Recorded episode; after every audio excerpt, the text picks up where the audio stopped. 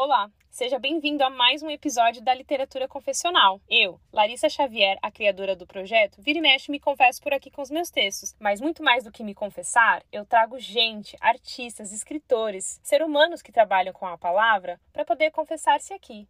Aliás, o que é confessar-se? Eu acredito que você já se fez essa pergunta. Então, se você quer ouvir alguns devaneios sobre o que é a literatura confessional propriamente, ou o que é a palavra confessar-se aqui pra gente, vai lá no episódio do trailer e escuta um pouco mais eu falando sobre o assunto. Enquanto isso, espero que você aproveite este novo episódio e, ao final dele, compartilhe com seus amigos. E se você ainda não segue a gente no Instagram, arroba literatura confessional, vai lá e nos segue e fica por dentro das novidades, dos conteúdos e também dos novos episódios. É isso. Este é a Literatura Confessional, o podcast onde confissões viram histórias e histórias viram confissões.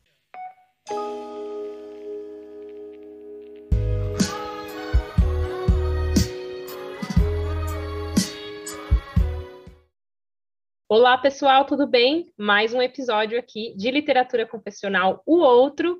E hoje eu trago para vocês a Regiane Folter. Oi, Regiane, tudo bem? Oi, Larissa, tudo bom e você? Tudo jóia. Gente, Regiane Folter é uma das é, escritoras que veio até mim, né? Eu geralmente vou até as, é, os escritores, né, que eu venho conhecendo, a gente interagindo, eu venho também admirando o trabalho. E a Regiane foi uma das gratas aí surpresas é, que chegou até o podcast, até o trabalho da literatura confessional. A gente conversou e é claro que eu estou muito contente é, por elas nos ter achado, né, de alguma forma, e também pela trajetória dela. Eu tenho certeza que vocês vão é, poder amar, trocar e ouvir um pouco mais da Regiane, né, Regiane? Isso aí. Obrigada a você por me receber. Estou super feliz de poder participar desse projeto e eu mais ainda de, de ter você aqui. Então, né, vamos à, à apresentação formal, de alguma forma, né, para as pessoas te conhecerem já. Bom, a Regiane Falter, ela é natural de São Paulo, mas vive há sete anos em Montevidéu, no Uruguai.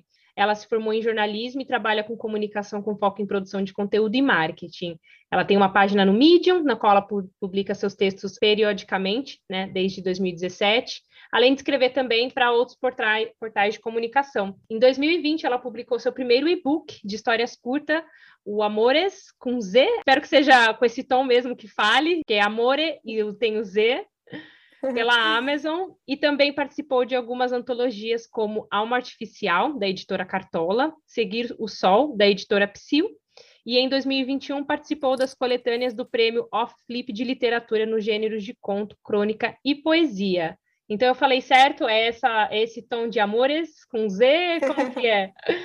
Falou sim, Larissa, tá perfeito. Embora eu, eu gosto de escutar as pessoas falando sem dar muita dica para ver o que, que, o que, que sai, né? Todas as, as respostas são válidas. Ai, que bom. Então fui ali no flow, ali na intuição, e que bom que deu certo. Bom, é, Regiane, eu gosto de começar é, sempre pelo começo. Então, né, como você caiu de gaiato no navio dos escritores que amam escrita, ou você também é do time que nasceu leitora, virou escritora, ou já nasceu escritora? E aí começou a seguir neste mar que é navegar na escrita? Então, Larissa, eu é, acho que sou mais da, da, segunda opção aí que você mencionou. Eu nasci leitora, é, minha mãe é professora, então desde muito pequenininha a gente teve muito estímulo né, na nossa casa por ler.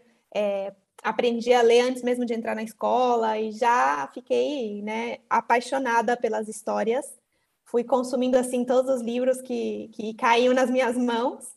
É, mas logo desde novinha eu também já comecei a provar a escrita, né? E contar, inventar as minhas próprias histórias. Então eu sempre falo que eu lembro de, com muito carinho, de uma de um trabalho que eu fiz na quarta série, eu acho, é, que era um, um, projetinho que a gente fez na sala de criar um livro, né? E, eu, e esse livro a gente criou, imprimimos, enquadernamos. A minha mãe tem até hoje ele lá em casa, né? E na biografia desse livro eu falo que eu sou a Regiane, que eu tenho 10 anos, que eu gosto de tal coisa e que quando eu for gente grande eu quero ser escritora.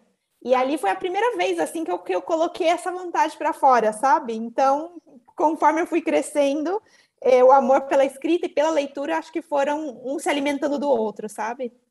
Que demais. Bom, eu, eu já admiro né, a sua mãe pela função de professora e não tenho dúvidas o quanto ela teve essa boa influência, é, influência na sua trajetória. E vem cá, então, ter uma mãe professora, quais foram, assim, ou que ela te apresentou, que você acabou é, chegando aí de escritores ou escritoras aí dos can entre cânones ou não cânones, é, que você começou a ter um contato, assim, profundo e você começou a falar, hum, gosto do que esse escritor escreve.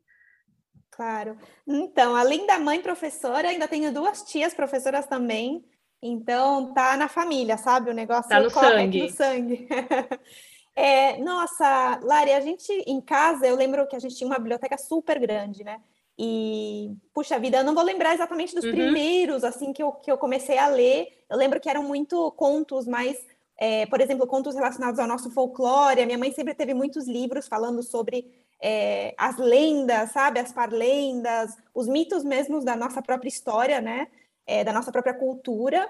É, também lembro muito de ler contos de fadas, né? Essa literatura assim infantil uhum. mais clássica que a gente conhece. E aí, conforme eu fui crescendo, é, eu fui ampliando aí um pouco a gama. A gente sempre teve muitas coleções de, de autores brasileiros, é, sei lá, sabe, Machado de Assis, é, José Mauro de Vasconcelos, é, Luiz Fernando Veríssimo, fui crescendo assim, e aí os uhum. textos foram ficando também mais complexos. E, e, também muita literatura estrangeira. Meu, meu pai também, ele gostava muito de Agatha Christie, então a gente tinha toda a coleção.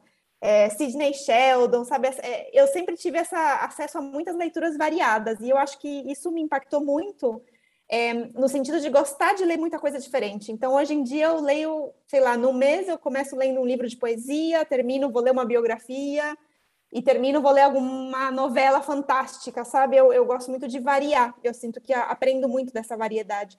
E acho que isso tem a ver com o fato de, na minha casa, a gente ter tido desde, sei lá, livros super antigos e clássicos até é, Harry Potter e todo esse uhum. mundo mais é, juvenil, sabe? Entendi. E então foi naturalmente você, você chegou a pensar então em fazer letras exatamente como a tua mãe, como que o jornalismo, né, entrou assim especificamente como a, acho que vai ser a área, ah, claro que envolve a palavra, mas, né, por que não letras e, e, e jornalismo no caso? Que engraçado, nunca tinha me perguntado isso e a primeira vez que eu paro para pensar, a minha mãe na realidade ela estudou pedagogia, né? Porque ela é uhum. professora uhum. de primeira a quarta série e eu acho que a gente, eu e o meu irmão, nós dois estudamos comunicação. E embora seja ali, né, da, da família, uhum. né, da parecido, né, a toda a parte mais é, de pedagogia, de ensino, a minha mãe sempre falou muito da, dos desafios né, que a gente tem no nosso país é, na área de é, educação. Então, acho que a gente nunca pensou muito em fazer alguma coisa relacionada a dar aula diretamente, é, talvez por isso, né, por essas críticas que ela sempre teve, pela dificuldade, né, o medo dela da gente passar pelas mesmas dificuldades dela mas não podíamos ir muito longe assim desse mundo uhum. das humanas. Então eu terminei optando pelo jornalismo pela ideia de que é, era uma forma de contar histórias também. Claro que é diferente, né? Não, não se uhum. trata de, de, literatura, não se trata de ficção, mas era uma forma de estar em contato com, é, com isso, com histórias reais e poder transmiti-las da melhor forma. E eu também nunca gostei muito de, de ensinar os outros, sabe? Eu nunca senti uhum. que eu uhum. tinha uma vocação para aquilo. Eu era mais mão na massa, assim, mais de fazer e escrever as minhas próprias tarefas, né? Mais ou menos assim. E, e aí o jornalismo apareceu como uma solução, assim, que ideal, sabe? Eu lembro de estar pensando em carreiras e foi, assim, a primeira que bati o olho e falei, não, acho que é isso aqui. E, nossa, e foi ótimo. Realmente foi uma, uma excelente escolha, eu acho, porque embora hoje eu não trabalhe diretamente com jornalismo o tempo todo, é, eu sinto que me dão muitas ferramentas para poder escrever melhor, para poder me comunicar melhor, sabe? Além, uhum. né, de todo o desenvolvimento que a gente tem mais pessoal, né, como ser humano, quando a gente vai para longe estudar em outra cidade com outras pessoas, além de toda essa parte também que foi super importante para o meu, meu crescimento. Com certeza. E como caiu assim no, no, gênero? Você publicou, né, o seu primeiro e-book de histórias curtas, né, de contos. É, o que tem ali, é, o que te levou a criar contos, né? Como que começou então a, o seu afinco com a escrita de uma forma é, estilística, né? Quando você começou a criar e aí de repente você chegou até o ponto de ah, acho que tem um livro, quero publicar. Então, na realidade, o, o livro ele nasceu meio que ao contrário, né? Eu, eu sempre falo isso, ele não nasceu como livro, Amores, porque na verdade, o que aconteceu foi eu sempre, sempre escrevi desde novinha, como eu te falava, mas sempre encarei como um hobby, né? Como uma coisa que me divertia e que eu fazia quando tinha tempo. E lembro de ir para a faculdade e me dedicar muito aos projetos relacionados à faculdade e essa escrita assim mais de ficção, de contos ou crônicas, estava mais em segundo plano, né? Não era uma coisa que eu me dedicava tão frequentemente. Mesmo assim, eu ia produzindo textos, guardando nos cadernos, né? E tudo isso foi se acumulando de certa forma.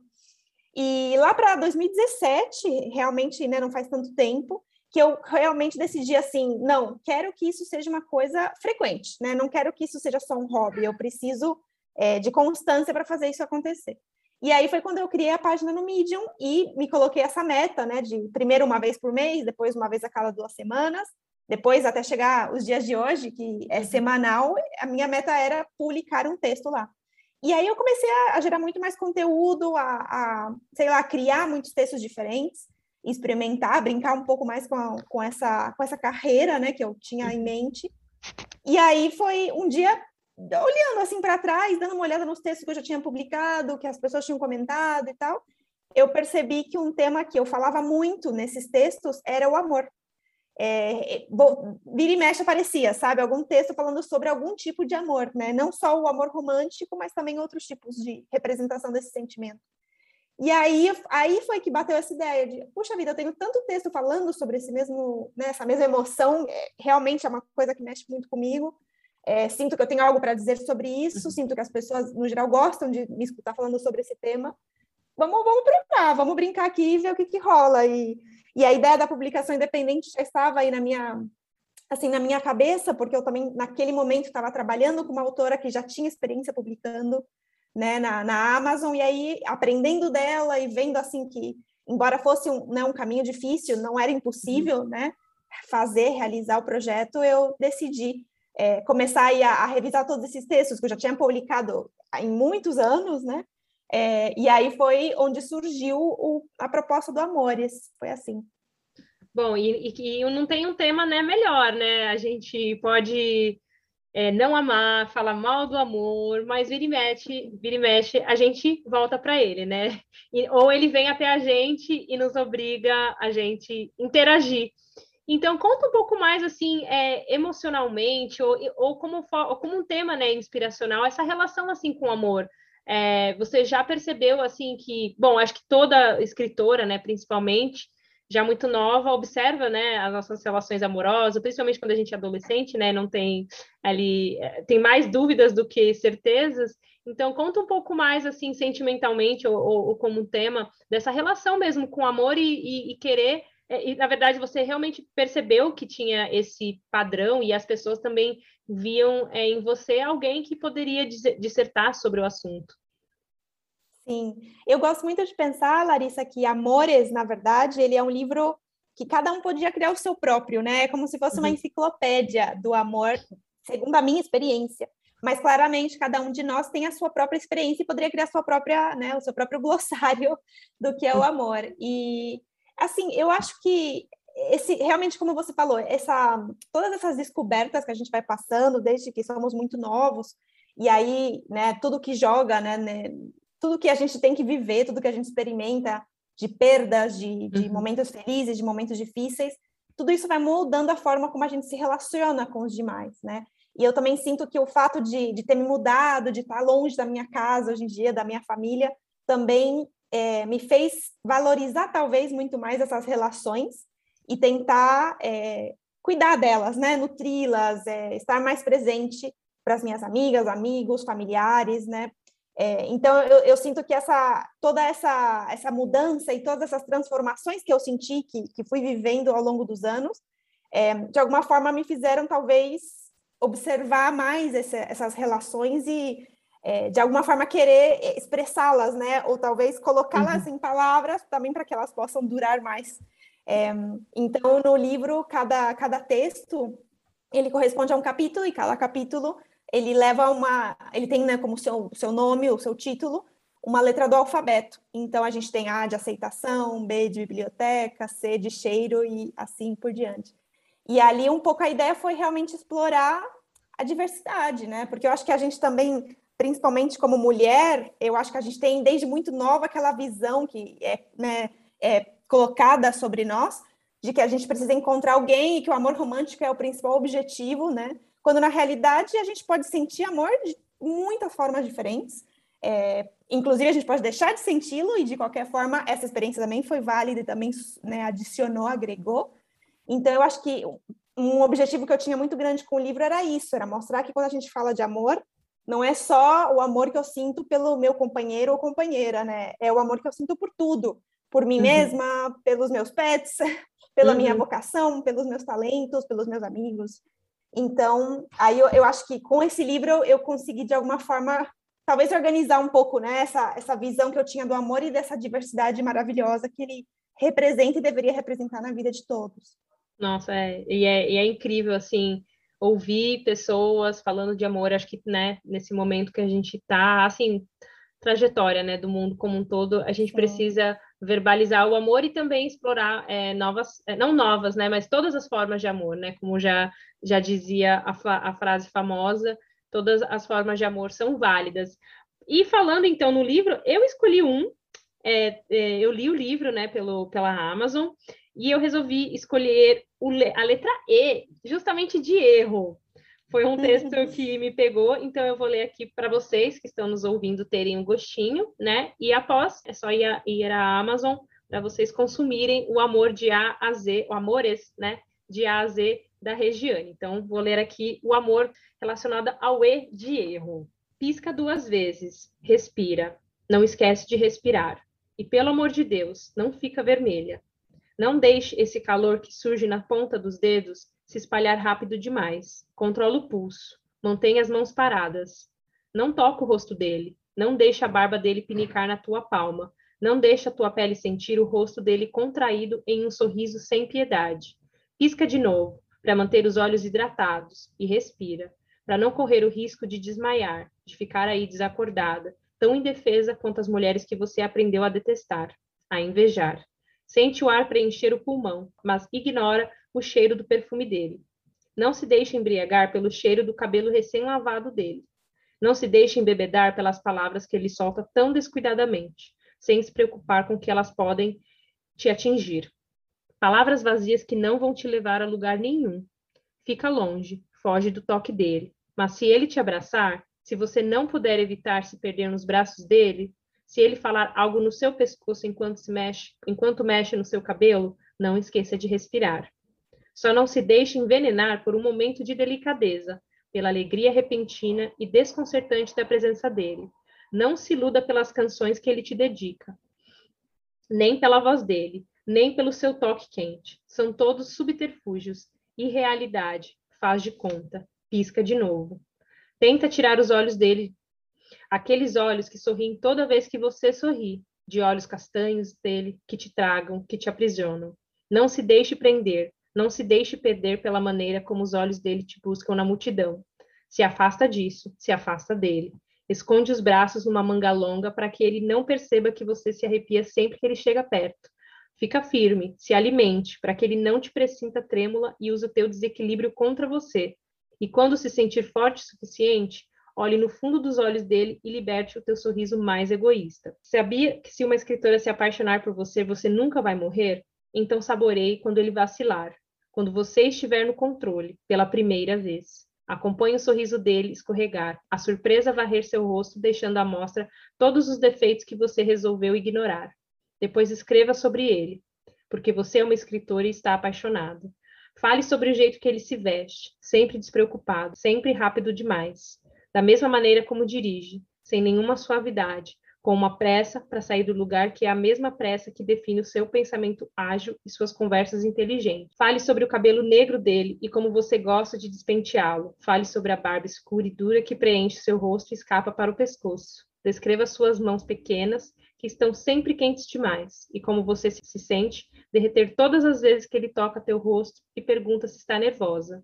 Escreva um milhão de histórias de amor e viva nelas todos os finais felizes que puder imaginar.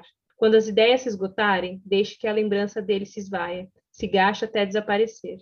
Guarde as histórias para você ou divida as melhores com os demais. Deixe que os outros se inspirem e se apaixonem como você, que terá deixado seu coração nas páginas e poderá finalmente viver mais tranquila.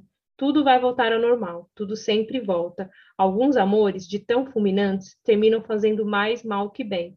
Então respira fundo e segue em frente. Gente, esse texto é uma porrada, né? Apesar de ser um texto sobre amor, é uma porrada, hein, Regiane? Ai, nem me fala, Larissa. Toda vez que eu escuto, eu sinto a porrada. bom, eu fui nocauteada e eu queria que você, bom, falasse um pouquinho desse em específico. É óbvio que eu vou ter que te fazer a pergunta, né? Tem aí algum quê de autobiográfico ou confessional?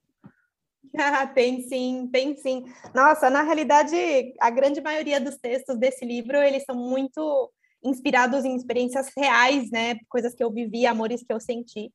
É, e esse em específico fala de um, um amor que foi um amor platônico que eu tive na minha vida, que teve um impacto muito grande em mim e nem sempre era positivo. Então, justamente por isso esse texto tem esse foco em, de alguma forma, me fortalecer, sabe? De falar que eu posso ser mais forte que isso, que eu posso né, lembrar, talvez, é, me enfocar nas coisas não tão boas para perceber que às vezes não vale a pena, né? A gente às vezes se mete uhum. em relações que, que são mais destrutivas que construtivas e eu tive que aprender na, na, na marra que era importante né, me libertar desse amor que valeu a pena, que foi bom, que a gente aprende, obviamente, né, de todas as experiências, mas que não era uma coisa que eu podia manter ali por muito mais tempo.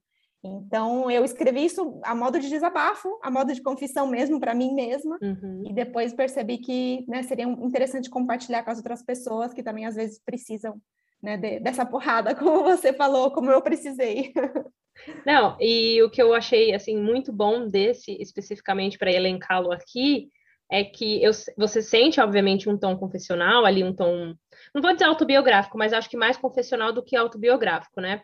Até porque não, não, não tem ali um, um sujeito exatamente, a, a, não ser essa voz. O que eu gostei muito foi desse seu jogo de pôr essa voz, né, pensante, uhum. falando alto, e, e desse jogo mesmo é, de, de, de, colocar no cenário, né, essa voz, olhando tudo, os trejeitos, sempre observando tudo e muito atenta, né, a esse relacionamento. E, e por que o erro exatamente? É, é, é porque essa, essa história ela poderia, eu acho que, se encaixar em outros ABCs ali, né, é, ao longo do livro, mas por que você exatamente colocou exatamente porque foi um amor platônico e ah, foi um erro, né, ter me apaixonado platonicamente, digamos de alguma forma por, por fulano? Que interessante, adoro as suas perguntas, Larissa, são muito é, inovadoras. então, Eu sou curiosa. É... Não, maravilha, adoro, adoro, porque né, nessa conversa a gente vai reaprendendo e redescobrindo coisas também. É... Então, Lari, realmente, eu acho que esse texto ele poderia encaixar com muitas letras. Foi muito engraçado, assim, muito divertido o exercício de ter todos os textos selecionados e brincar com os títulos, né? Porque aí eu precisava organizá-los de uma forma que tivesse sentido. E foi um pouco aí o, o, o, exercício que eu fiz. E nesse caso em particular, eu tenho muita, eu tenho como sentimentos encontrados. Eu, eu acho que, por um lado, o erro foi ter sido tão platônico, sabe? Porque às vezes, quando as coisas é, realmente se acontecem, né, de forma concreta, também é mais fácil superá-las. Eu acho que às vezes se ficar tudo muito no mundo platônico, no mundo, né, daquela ideia ideal, aquela coisa da idealização, de colocar as pessoas em altares, né? por muito tempo foi o caso desse amor na minha vida. Então, eu acho que se tivesse realmente acontecido algo, eu, tiver, eu teria superado muito mais rápido. É, e por outro lado, sabe quando a gente, todo mundo passa por isso, né? Você passa por uma situação, depois você fala, meu Deus, depois de uns anos, né? Você olha para trás e pensa, ai, como eu fui boba, ai, por que, que eu fiz as coisas dessa forma, né? Como eu fui idiota. Então, o erro também vem nessa, uhum. nesse lado de pensar de que, putz, claramente, se eu tivesse a a maturidade que eu tenho hoje, eu teria feito muitas coisas diferentes, né? Então aí eu acho que o nome erro vem um pouco por essas por essas reflexões assim. Incrível, é, é, eu acho que a gente acaba se culpando, né, obviamente por um lado de ter caído, né, numas garras de um amor platônico, e depois Sim. assume que isso ah, foi, foi um erro, né? Mas eu quis assim provocar e ouvir de você exatamente arrancar ali uma confissão. E eu queria que você explorasse assim um pouco mais esse lado é, confessional quando você começou a escrever ou em dado momento da sua vida? É, você se colocou mesmo como essa personagem, pegando as suas histórias, mas resolveu é, deixar assim é, tudo como um conto para pelo menos colocar na conta de personagens? Ou você se diz assim uma escritora que apesar de escrever contos tem sempre ali um, um muito, né, de, de você pessoa? Com certeza, Lari. É, eu acho que assim, eu já isso a gente sempre escuta, né, de, de escritores muito experientes. Uhum falam que a gente, como escritor e escritora, a gente retira muito do nosso dia a dia, das nossas vivências, e a gente coloca isso, né, transforma isso de certa forma nos nossos textos. E eu sinto que é 100% isso, assim, para mim. Inclusive, por isso, quando eu descobri o, o podcast, eu me senti muito identificada com essa ideia da confissão, porque eu sinto que grande parte das coisas que eu escrevo são é, realmente confissões, assim, coisas que eu que era o primeiro que eu preciso tirar de mim, sabe? Preciso me filtrar de alguma forma, lidar com essa emoção, com esse sentimento. E a forma mais fácil que eu encontro para fazer isso, a que mais né, me resulta, é sentar e escrever. E aí, quando eu sento, escrevo, vomito né, tudo aquilo no papel, eu consigo reorganizar as minhas ideias, os meus pensamentos, consigo reorganizar né, a forma como eu estou me sentindo.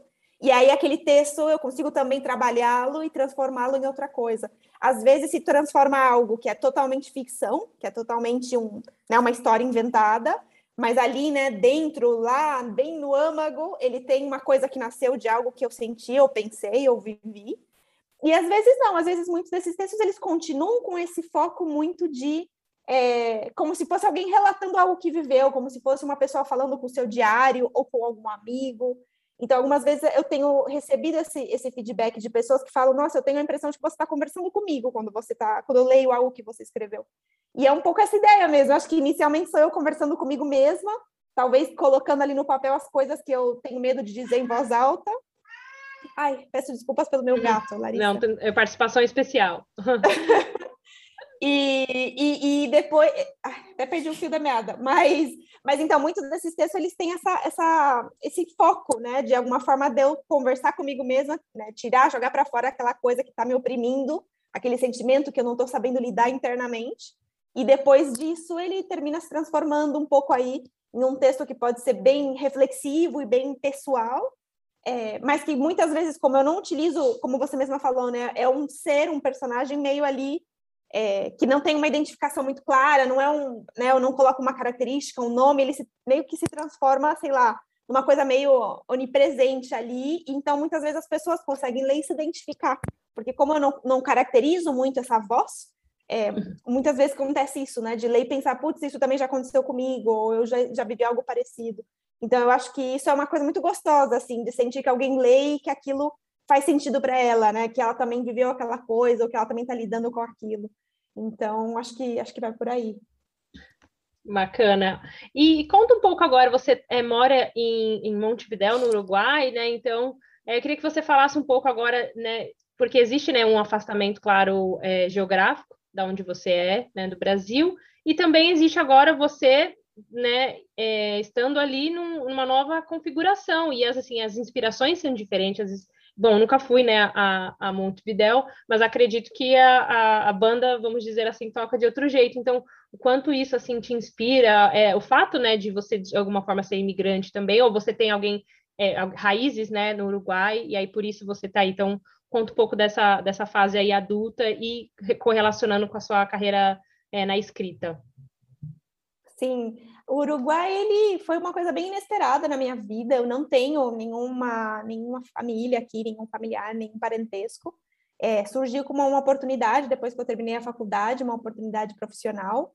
É, inicialmente o projeto era para ficar um ano, depois virou dois. Uhum. Depois... Conheço bem essa história. Eu conheço bem. fui ficando, fui ficando. Hoje em dia eu vivo aqui com o meu companheiro que é argentino, então imagina a mistura que a gente tem aqui uhum. nessa casa. Os dois aqui no Uruguai, que é meio que o meio do caminho, né, para os nossos lares. E, e assim, realmente eu, eu, sinto que o Uruguai ele foi um presente para mim, porque eu, eu acho que eu não tem cidade que eu goste mais no mundo para viver que Montevidéu. Eu acho que mescla bem um, o que uma grande cidade tem, o que uma capital uhum. tem, mas sem perder aquela coisa de cidade pequena, aquela tranquilidade. É, é outro ritmo, assim, eu sinto. E eu sinto que realmente por estar aqui, viver nesse, nesse ritmo, né, imersa a essa cultura que é muito mais pacata, muito mais é, amigável, mais de bairro, sabe? É, uhum. Eu sinto que eu também consegui me organizar e o suficiente para poder, ao mesmo tempo que eu trabalho em é, outras coisas e me dedico a aquelas atividades que são as que me trazem maior retorno financeiro, ao mesmo tempo eu tenho os recursos necessários para poder me dedicar a esse, a esse sonho, né, de ser escritora. Então eu sinto que o Uruguai, por um lado, foi essa, essa plataforma, assim, para mim. É, e depois, sim, é uma cidade linda, belíssima, é uma cidade de pessoas muito, muito simpáticas, é, que adoram brasileiros, então eu sempre me senti muito bem recebida aqui. E sinto que me inspiro por tudo, me inspiro pelas pelas ruas, pela arquitetura, pela, pela visual, a estética né, do, do Uruguai. Aqui em Montevideo, pelo menos, você vê é, muita arquitetura antiga, muitas casas antigas, muito verde. É bem assim, vintage a, uhum. o ar, né? E eu sinto que isso é uma coisa que mexe muito comigo, eu me sinto muito à vontade. É, e claro, o fato de estar longe, nossa, mexe muito com a gente também. E provavelmente esse, esse último, esses últimos anos com a pandemia foram assim muito impactantes porque é difícil, né? A gente está tão perto e tão longe, porque realmente eu estou a uma hora, duas horas de avião de São Paulo, que é onde está a minha família, mas claro, nessa situação parece que a gente está em polos totalmente uhum. extremos, né? Então isso também impactou muito a minha escrita no sentido de que produzi muito conteúdo sobre falando sobre a pandemia, falando sobre a ansiedade, falando sobre é, o estresse, né? O medo eu vejo isso muito refletido nos meus livros, né? Agora. E nos meus livros, não, perdão, nos meus textos. E, e Amores, eu acho que de alguma forma me salvou, assim, dessa, dessa dificuldade. Foi um projeto muito lindo que eu encarei na, na pandemia e que eu acho que me deu força, assim, né, para para poder seguir em frente, para poder lembrar da, dessas relações tão especiais que a gente falava agora há pouco e como tudo isso de alguma forma, né, nos molda e nos e dá aquela energia necessária para seguir adiante. Então, eu acho que, sim, é, o Uruguai é incrível, é um país maravilhoso, eu espero que você possa conhecer, Lari, é muito bacana. E, e claro, eu, por mais que viva aqui, eu ainda escrevo muito mais em português, assim, eu não consigo me liberar da, da, da terra-mãe, então eu produzo ainda muito conteúdo em português, mas agora também estou começando a brincar mais com espanhol, tentando né, criar mais conteúdo em espanhol. Depois que eu, eu lancei o Amores em português, eu fiz uma versão em espanhol também para o pessoal daqui. Então, estou tentando expandir um pouco aí as perspectivas, né? Porque isso acontece muito com os idiomas. Tem coisas que uhum. só ficam bem faladas em português e tem coisas que só fazem sentido em espanhol, sabe? Palavras ou definições que são tão, para mim, né, são tão legais, são tão bacanas no seu idioma natal que quando você trans, é, traduz não fica tão bom assim. Então é bacana também brincar com isso e aprender a, a, se expressar nesses dois idiomas que fazem parte da minha vida. É, a gente teve a Amanda também, que ela, no caso, ela mora em Barcelona e também, né, hablas espanhol. Uhum. E, e, eu perguntei isso para ela, né, se às vezes não dá uma ansiedade de por você estar morando em outro país, falando uma outra língua, se não existe uma ansiedade ou até uma cobrança, assim, mesmo que não seja nem de fora, mas para tentar se adequar a sua escrita, ao seu tom de voz para aquela língua. E você acabou já respondendo, mas é, exatamente você também acredita que assim o português, principalmente para acho que para a literatura, né? É, só coisas só podem ser ditas belamente em português? Então, eu sinto que tem algumas palavras ou expressões que por mais que você tente traduzir, não, não é a mesma coisa, sabe? Ah, o, o, mais clássico que a gente sempre fala do português, quando você quer falar de saudade, eu acho que não tem palavra melhor ou, ou né, ou definição melhor para explicar esse sentimento que saudade, né? Uhum. Então, mas assim como existem palavras em português, no espanhol também acontece de ter expressões ou palavras que para mim são únicas e que definem muito bem o que elas estão né, é, fazendo referência a. Então, eu acho difícil realmente só ficar na tradução. Eu acho que é, é importante, eu considero importante escrever mais nesse, nesses idiomas para poder representar bem assim o que eu estou querendo dizer. Mas sem dúvida, é, eu, o português é o, é o que mais me sai natural, embora ainda eu sinta, né, que depois de tantos anos vivendo aqui, eu falo e às vezes eu sou meio esquisita em português, porque na cabeça a gente fica com um nó. Mas, mas eu, assim, normalmente a minha escrita, ela, ela flui muito mais fácil em português mesmo. É, mas sim, eu estou tentando provar um pouco mais o espanhol e sentir um pouco dessa cobrança que você comentou. É, talvez mais alto cobrança que cobrança externa mesmo, mas é claro, é muito mais fácil para as pessoas que são na, nativas no espanhol lerem espanhol e entender o que eu estou querendo dizer, que claramente pegando um livro em português. Embora você consiga entender a ideia, porque são idiomas parecidos, é diferente, né? Você lê em espanhol mesmo, sendo uma pessoa que fala espanhol, ou, né, claro, em português. Então, eu tenho amigas minhas daqui que leram o livro em português primeiro, e depois, quando eu fiz o livro em espanhol, leram de novo, e aí elas me falaram: Nossa, eu já tinha gostado do livro em português, mas em espanhol chegou muito mais aqui dentro de mim. E, e realmente, eu acho que vai por, vai por aí, né? É o idioma que a gente leva dentro, é, é o mais poderoso, assim, de certa forma. Então, eu acho, eu acho que é bacana, no meu caso, vivendo aqui, poder explorar mais esse, esse segundo idioma, sabe? É, eu acho que foi uma grande sacada, né? Aliás, você ter publicado em ambos é, idiomas. Então, se você for até na, no Kindle, por exemplo, e procurar pelo título, você vai achar a versão em português em espanhol. Então, você já teve isso em mente quando você pensou é, em, né, uma vez que você definiu, agora chegou o momento de fazer esse projeto é, tomar vida, mas acho que vou, vou aproveitar né, onda, e já que moro aqui também, provavelmente você tem já o seu círculo aí de pessoas é, nativas, então vou aproveitar e fazer também é, dessa limão uma limonada, Olha, não foi, não foi tão planejado, Lari. Na verdade, inicialmente eu é, pensei, não, acho que vou fazer em português, e era a única ideia que eu tinha, não tinha pensado ainda em traduções, nem nada do tipo. É, até mesmo pelo formato e-book, sabia que mesmo estando longe, eu podia fazer uma divulgação muito enfocada no público no Brasil e, e, né, e garantir assim que o livro tivesse alcance, que chegasse às pessoas em português, é, mesmo estando né, um, um pouquinho longe. Mas aconteceu que quando as pessoas aqui começaram a, a, nessa, a descobrir né, que, eu, que eu sou escritora, que eu escrevo, muitos queriam me apoiar, e muitos fizeram isso comprando o livro em português, mas tinham pessoas que falavam, porra, eu não consigo entender bem, ou não me sinto né, cômodo para ler um livro em português. Me avisa quando você publicar a versão em espanhol. Então foi assim, nossa, sabe assim, acendeu a, a, uhum. a, luz tá, aqui em cima, e aí eu falei, nossa, eu acho que essa é uma boa oportunidade, até porque, como eu te falei, que eu já estava querendo começar a explorar mais a escrita em espanhol, foi aí que eu comecei a, a, planejar e organizar o livro em espanhol, que embora ele tenha muitas, muitas histórias é, que foram, né, é, talvez não traduzidas, mas que foram uhum. adaptadas ao espanhol, também aconteceu de que tinha histórias que não, não dava para traduzir, diretamente ou buscar uma adaptação, né? Eu sentia que perdia um pouco o sentido. Por exemplo, tem uma história no livro em português que se chama Onomatopeias, que são hum, ruídos, é. né? Sons que vem de história em quadrinho, assim, e, e, claro, em espanhol eu não sentia que ia ter a mesma chegada, o mesmo entendimento. Então, esse, essa história não está no livro em espanhol, eu tive que é, introduzir algumas histórias novas para completar o alfabeto. É, então, foi legal também esse exercício de ver o que tinha sentido, o que não. E até mesmo as pessoas que sabem, né, e que sabem os dois idiomas e que querem e gostam de ler nos dois idiomas, podem ler os dois livros e se surpreender, né, com, com as histórias que encontrarem lá.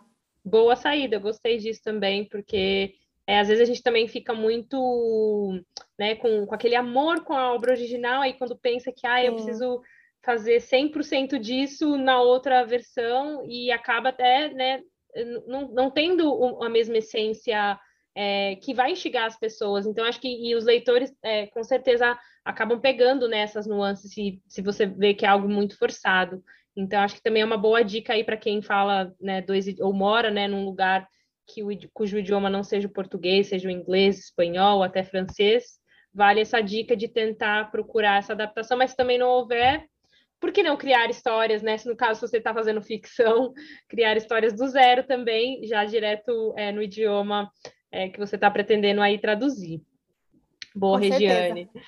E, bom, acho que chegamos aí a um ápice e quero muito ouvir a confissão né, da Regiane, para quem está nos ouvindo, e se você chegou nesse como o último episódio, sendo o seu primeiro, é, chega um ponto aqui das conversas na literatura confessional com o outro, que é quando recebo alguém, um escritor, escritora, artista, é, da palavra, essa pessoa prepara né, uma confissão, seja em torno do verbo confessar, o que né, essa palavra, esse verbo que né, tem de muito assustador para alguns, é, pode representar quais caminhos é, traçar a palavra a partir dele, ou pegar alguma coisa, é, momento, um sentimento, uma vivência, né, que seja autobiográfica e trabalhe aí a linguagem para deixar essa confissão é, com uma essência é, verdadeira no sentido de real, mas né, a gente sabe que a verdade é muito abstrata e é difícil chegar no centro de tudo. Então, quero que vocês aí apurem ouvidos para ouvir a Regiane Folter e a sua confissão. É, a minha confissão é um poema e é, vamos lá. Quem é essa de quem sinto falta?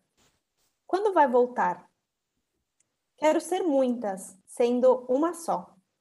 Uma mulher com qualidades encantadoras e defeitos terríveis, com sonhos mirabolantes e medos intensos, com rascunhos por aperfeiçoar e traços imutáveis. Posso sim melhorar aquilo que não me agrada, mas nunca poderei erradicar completamente aquilo que faz de mim quem sou, porque no fim das contas, sou uma só, querendo ser muitas. Aí, oh. curtinho e direto. Mais uma, uma porradinha de leve da Regiane. E o que me chama essa atenção, essa confissão, é que você também é mais uma das que, né, é uma, um mágico na cartola com várias mulheres dentro, e eu senti essa ambiguidade, né, na hora do confessar esse pode ser um incômodo, ou mesmo tentar fazer as pazes, né, com você mesma e essas outras vozes de mulheres que vivem em, em, em você. Com certeza. Eu sinto que é uma forma assim de. Quando você falou em confissão, é, eu, né, a primeira coisa que me veio à mente é realmente isso. Como né, confessar algo, às vezes, quando eu tenho essa sensação de que não é só uma pessoa aqui dentro, né? Que tenho tantas facetas diferentes e formas diferentes de agir, dependendo do dia, do meu humor, é, dos astros, né? Então eu, eu quis brincar um pouco com essa ideia de que é difícil, né, você lidar com, com tantas versões diferentes que a gente tem, mas também, ao mesmo tempo, é importante fazer as pazes, como você falou, Larissa, com, com isso, né, entender que a gente é diferente, que a gente não vai estar sempre no nosso melhor momento, que a gente vai mudar, se transformar, sentir falta de quem a gente foi e também sentir orgulho de quem a gente é hoje. É, é, uma, é uma coisa assim bem dinâmica, né? E eu ainda estou no aprendizado, né? Ainda estou aí tentando me entender e terminar de entender todas essas hum. versões minhas. Mas obrigada pela, é... pela oportunidade, muito bom poder confessar. E aí é uma, é uma tentativa né, humana, essa coisa de tentar chegar a esse centro mas é o centro ele é, é difícil, né, de alcançar. A gente sempre acha que a gente está um pouco mais perto e aí de repente a gente se vê num, num, num se cai, cai em outro labirinto e fala, opa, não estou tão perto quanto eu achei que eu estava não, né? É sempre uma sensação é, do gato correndo atrás do rabo.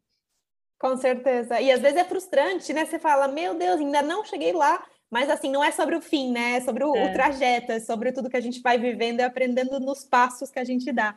Mas é difícil, assim, é um, é um trabalho constante, né, de, de autoconhecimento. Eu, é, bom, além desse ser um poema, eu, eu, vi que também no seu Medium você chega a publicar outros poemas, então queria que você falasse assim, um pouquinho, é, brevemente, da sua relação com a poesia, né? Porque você é, tem mais crônicas, né? Mais textões, mas de vez em quando você né, dá uma pintada aí com poema, então poema é, é um, um, jeito assim, direto e reto de dar aquela vomitadinha básica no que está perseguindo?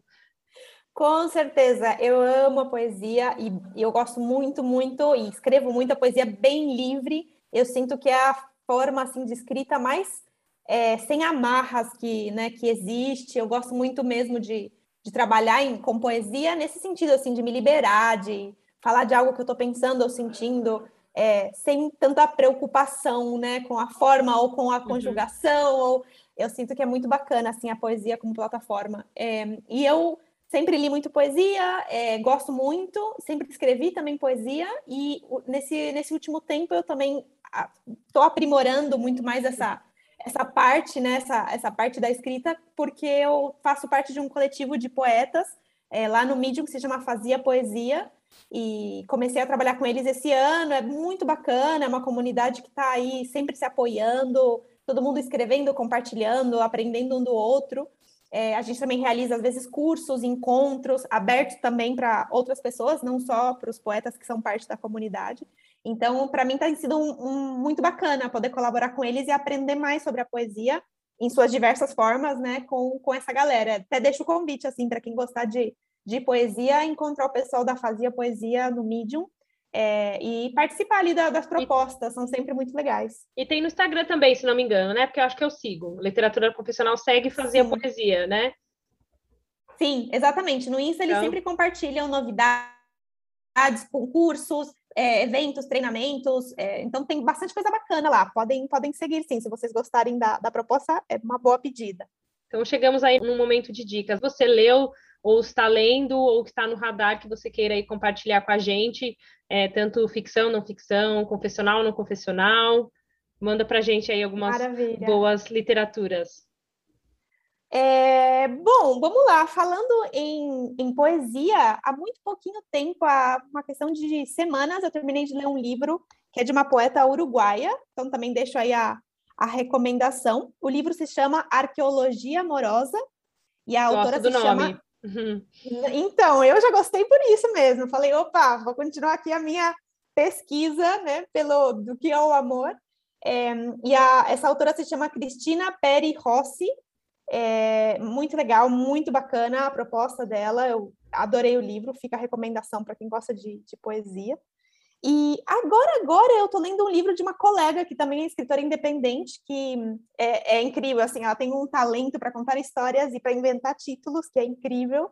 Ela se chama Paula Gomes, e o livro dela, olha só, é comprido, gente. O livro uhum. dela se chama A História Termina com um carro vazando óleo no fundo do lago de um pesque-pague abandonado. Adorei, adorei, super criativo. E, e então, super instigante também para tentar resolver essa história a partir do, do título. Exatamente. Esse é o segundo livro da Paula. Eu adoro a forma como ela escreve. Ela tem uma coisa muito fresca. São, né, são é, novelas, né? São histórias assim com personagens que são muito interessantes, muito humanos, muito reais. Li o primeiro livro dela, que se chama Ninguém Morre Sem Ser Anunciado. E agora estamos aí no segundo. Tô, comecei a ler hoje, inclusive, e já estou gostando, então também deixo aí a, a recomendação para uma, uma companheira aí da, da vida de escrita independente. Maravilha, e antes da gente encerrar, eu tenho duas provocações, né, que eu tenho feito nos últimos episódios. A primeira é, a escrita é um lugar de, assim, papo, papum.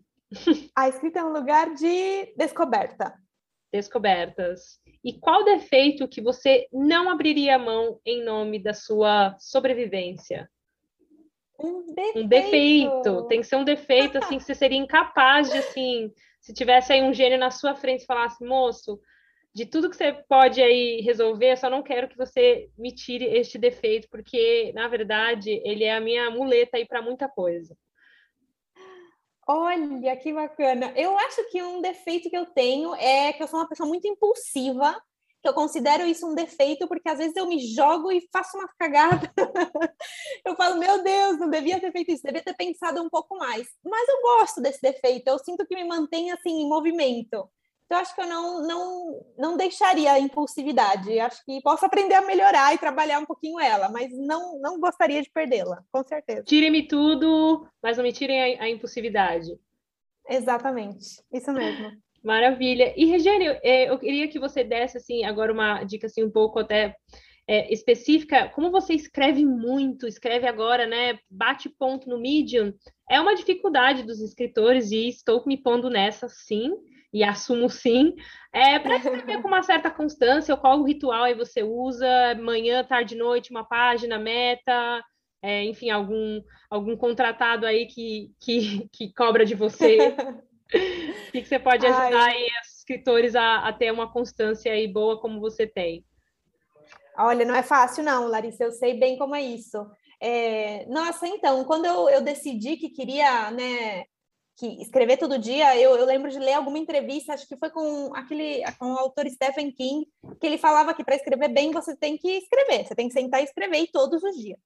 E eu achava, nossa, escrever todos os dias. Eu escrevia antes quando eu estava inspirada, imagina. Uhum. Não, sentar a bunda na cadeira e escrever todos os dias não, não parecia muito fácil, assim. Mas eu acho que existem coisas que a gente pode fazer que ajudam. No meu caso, sim, eu tento trabalhar é, em horários, por exemplo, eu sou uma pessoa mais morning person, então para mim de manhã sempre é mais fácil. Depois das seis, assim, já não, não consigo, assim, ser tão organizada com a minha escrita ou, ou né, ou, ou eficiente. Então, eu prefiro uhum.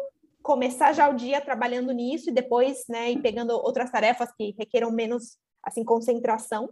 É, eu tento sempre, sempre que eu tenho uma ideia, independente de onde eu esteja ou quando, eu anoto essa ideia e depois, na hora que eu sentar para escrever, eu tenho aqui meu bloquinho de notas e já daí eu tiro algumas inspirações, porque isso acontece, né? às vezes, dependendo do lugar que você está, a conversa, do nada acontece aí de vir uma ideia.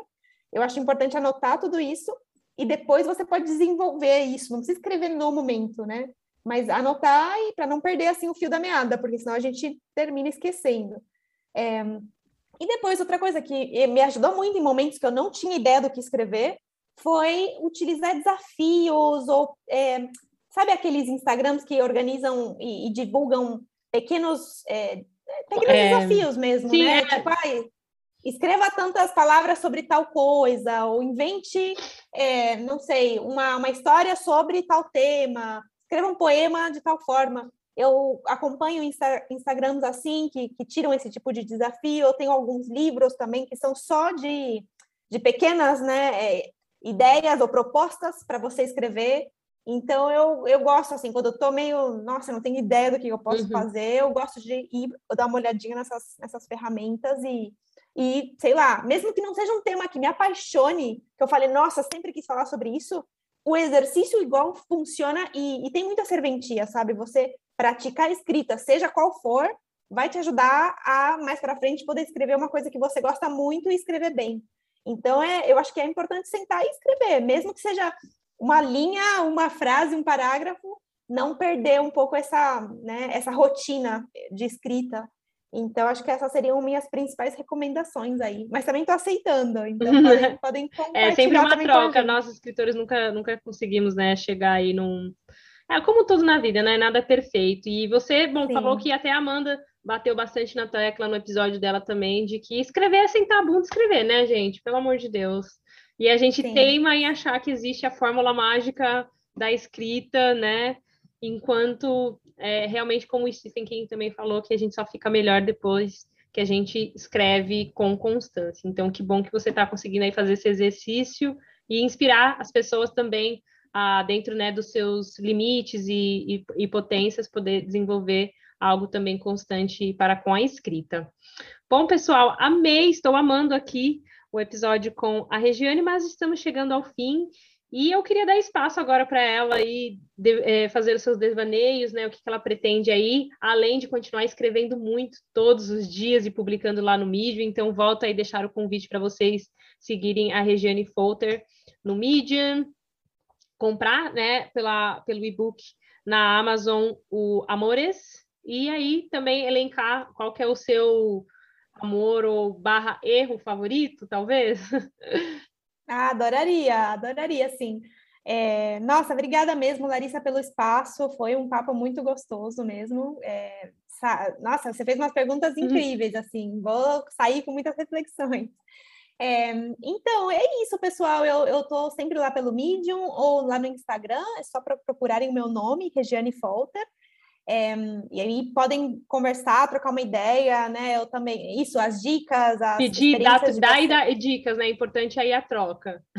Com certeza, com certeza. Estou sempre ali. E claro, né? Aqueles que tiverem a oportunidade de ler Amores, é, podem vir me contar a história preferida de vocês, a letra preferida, ou que letra, né? que, que palavra faltou nesse, nessa enciclopédia, uhum. qual palavra vocês agregariam. É, Sabe, rola um, um volume 2? Você já está visionando um volume 2? Ai, não sei se é o volume 2 de Amores. Vamos ver, uhum. depende. Depende aí se, se a galera né, tiver, me, me inspirar, me ajudar a me inspirar aí com as, com as palavras. Mas uma coisa assim que eu tô, que eu tô fazendo agora, né, justamente, é o livro em é, versão física no Brasil, que ainda Olha, que não demais! Tinha. Sim, por enquanto a gente só tinha o e-book em português, mas vai sair, vai rolar o livro físico, então estejam aí atentos, que assim que sair vou estar comentando lá no, no Insta. É, e aí, não sei, né, Larissa? Vamos ver, vamos ver. Sempre temos tantas ideias de projetos e os próximos Sim. livros e né, as próximas histórias. Estou tentando ir com calma, uma coisinha de cada vez, e... mas com é certeza ótimo. logo logo estaremos em alguma coisa nova, em alguma história nova aí. É, devagar e sempre com constância. Acho que esse é, é o mood desse episódio. A Regiane né, mostrou aí pela voz é, que é isso. A gente vai indo, vai fazendo um pouquinho aqui, conseguindo né, visionar os nossos plano, planos, projetos e colocá-los em prática, né, com aquela boa dose de determinação, constância e sempre respeitando também os nossos limites externos e externos também. E estou muito feliz pela notícia do livro físico, então, físico, então vocês aí aguardem também para quem quiser, né? Quem é da turma do papel ainda, poder ter a oportunidade de comprar o Amores e ter aí o seu ABCD EZ e achar aí o seu uhum. letra ou seu sentimento favorito. Regiane, muito obrigada. Maravilha. Adorei o papo. Espero que vocês também tenham gostado, pessoal. Esse então foi o episódio o outro com a Regiane Folter. Até a próxima. Um beijo, Regiane. Obrigada de novo. E até o próximo, gente. Tchau. Tchau, tchau.